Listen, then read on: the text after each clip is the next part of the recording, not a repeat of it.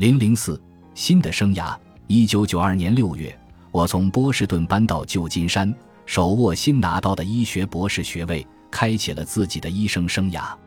从很多方面来说，我都遇到了很大阻力。从医学院毕业，并不意味着一个人有足够的知识和技能去独立的诊断和治疗患者。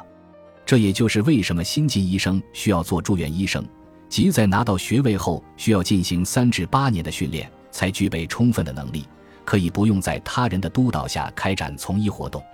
一次内科基层医疗保健住院医生的实习，让我有机会再次回到家乡。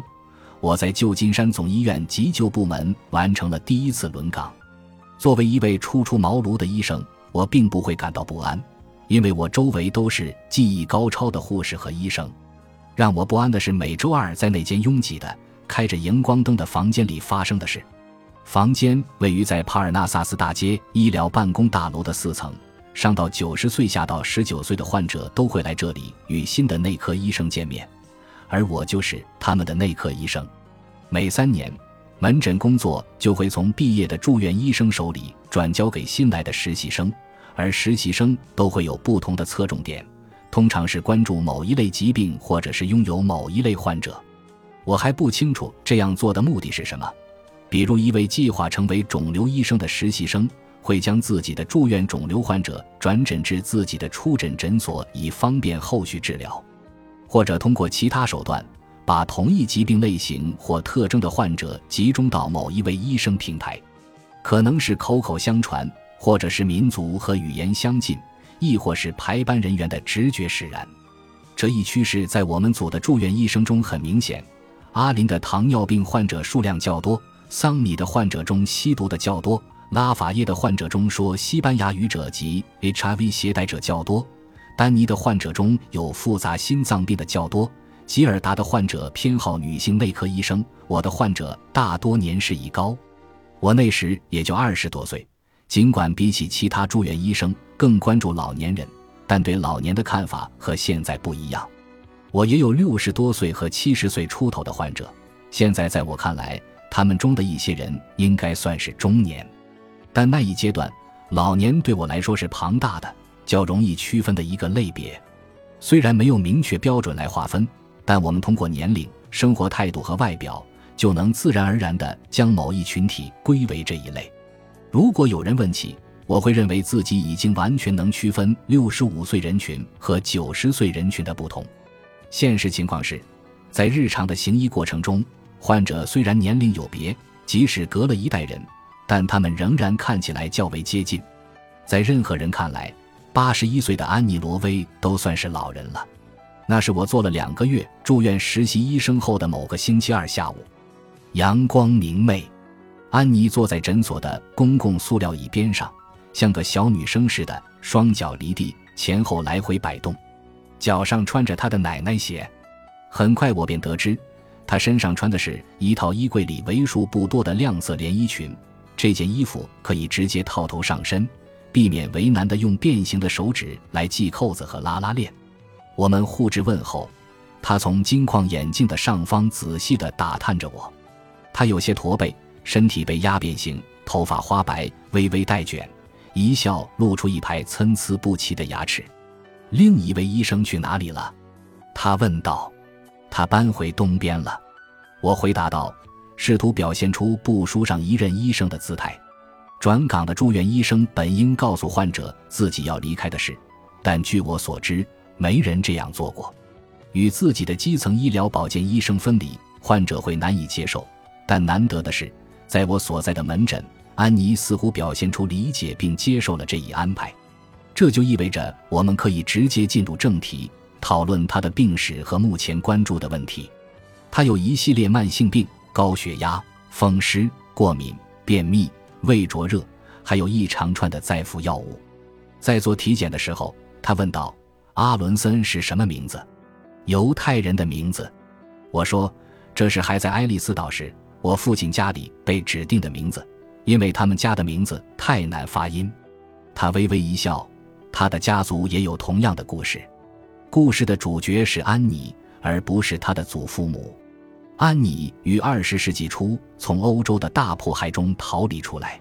一九零六年，年仅三岁的安妮和家人离开白俄罗斯地区，几经波折，最后在美国北达科他州落脚。后来，我了解了安妮的人生经历。在见面的头一天，我听了许多故事，出场与老年人交流所带来的喜悦。安妮的一生跨越了将近一个世纪，辗转几个大洲。与所有生命历程一样，她经历过各种各样的悲欢离合。和他交流，让我感觉是在带薪听一部引人入胜的长篇小说的某个篇章。在拿到师范学位后，安妮离开北达科他州，获得了一份在其他国家工作的机会。我了解到，他后来与一位英国艺术家兼社会活动家相爱并结婚。她本可以成为一位合格的母亲，但没过几年。她就和这位不靠谱的丈夫离了婚，并靠着在波多黎各和美国密歇根州教书养活自己。第一次碰面时，我们没有谈及民权运动时期她在密西西比州的经历，也没有谈到她退休后为了搬得离自己在世的四个兄弟姐妹近一些，来到旧金山的时光。但可以肯定的是，她告诉我她近期在照顾她的姐姐贝斯，这是安妮逐渐进入角色并且责无旁贷的一项工作。姐妹俩，一个离婚，一个守寡，共处一个屋檐下。那个时候，我并不是很了解照看患者这件事对看护者的身心健康有多大的危害，或者说有多强的破坏力。我确信的一点是，医学院没有教过这门课。在医学院里，社会层面和个人层面的健康很少被提及。医生的工作就是治病而已。作为住院医生的第一年，在和患者交谈时。我们需要有一位更有经验的临床医生陪伴，以确保在面诊时不遗漏任何重要信息。在不断精进自己的医术的过程中，我学会了如何严格筛选，并把那些我知道、我感觉或者怀疑自己没有相应的知识及技能来应对的患者带到临床医生那里。在当面督导中，临床医生会确保我为患者提供高品质的医疗服务。并教我如何进行临床诊断、分析和治疗。我非常喜欢这样的安排。在治疗安妮的过程中，我认识到八十岁以上的患者的目标血压因人而异，并且懂得即使治疗风湿的药物价格不贵，而且能帮助患者缓解疼痛，我们也要避开这些针对普通风湿的药物。虽然是非处方药，但我的老师告诉我。服用这些药物会使安妮面临更大的肾衰竭和内出血风险，否则，这终将导致那些很少在年轻或者中年患者身上出现的危及生命的副作用会出现在老年群体中。只要对成人，无论多大岁数的成人带来严重危险的药物，就不应该列为非处方药。即便到今天，在非处方药品的分类上还有很大的漏洞，尽管对儿童。孕妇及有相关疾病的人群明确了具体的风险，但这些药物并没有写明可能对老年群体有何种伤害。我的指导医生给我指出了年轻和年老成年群体的差别，使得我能够制定符合最新治疗标准的方案。我以为我在学习一切必要的知识，为的是更好地治疗我的老年患者，但不幸的是，就在那一年晚些时候，我认识到我学到的还远远不够。即使有临床医生的监督，我还是犯了一个错误。这个错误不仅让安妮住院，还危及她的生命。我看到医学和社会的选择是在如何损害老年群体。通常是我们的选择和政策导致了现状，而背黑锅的却是年龄。本集播放完毕，感谢您的收听。喜欢请订阅加关注，主页有更多精彩内容。